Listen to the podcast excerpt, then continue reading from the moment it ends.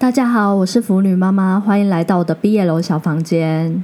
上周末因为回婆家，完全没空录 podcast，但是抽空看了两本毕业楼小说，一本是木原英赖的《青鸟》，另一本是丸木文华的《蜜华之剑》。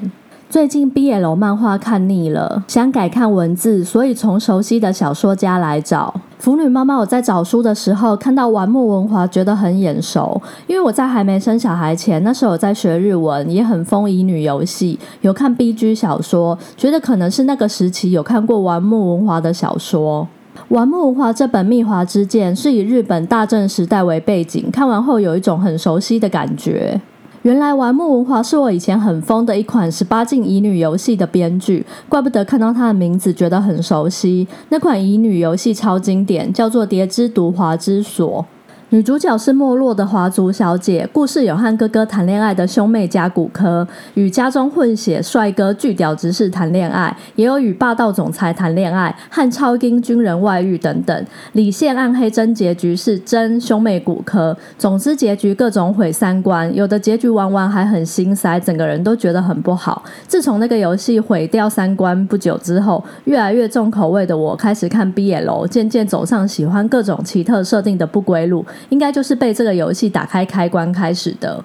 说回本书《蜜华之剑》，小寿是个华族美少年，他和小公以前是同学。毕业后，小寿家族没落，此时做生意发大财的老同学小公出现。小寿为了保住祖产房子和照顾姐姐，不得不接受小公的援助。两人最后也是跨越一些阻碍，然后最后是 happy ending。